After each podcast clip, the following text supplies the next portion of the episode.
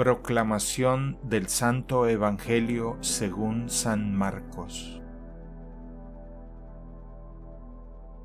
En aquel tiempo, los escribas que habían venido de Jerusalén decían acerca de Jesús, Este hombre está poseído por Satanás, príncipe de los demonios, y por eso los echa fuera.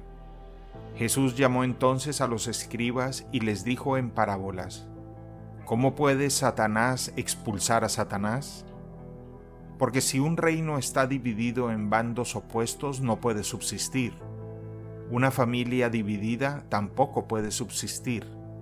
De la misma manera, si Satanás se revela contra sí mismo y se divide, no podrá subsistir, pues ha llegado su fin.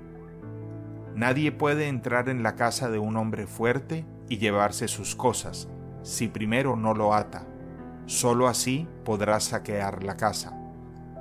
Yo les aseguro que a los hombres se les perdonarán todos sus pecados y todas sus blasfemias. Pero el que blasfeme contra el Espíritu Santo nunca tendrá perdón, será reo de un pecado eterno.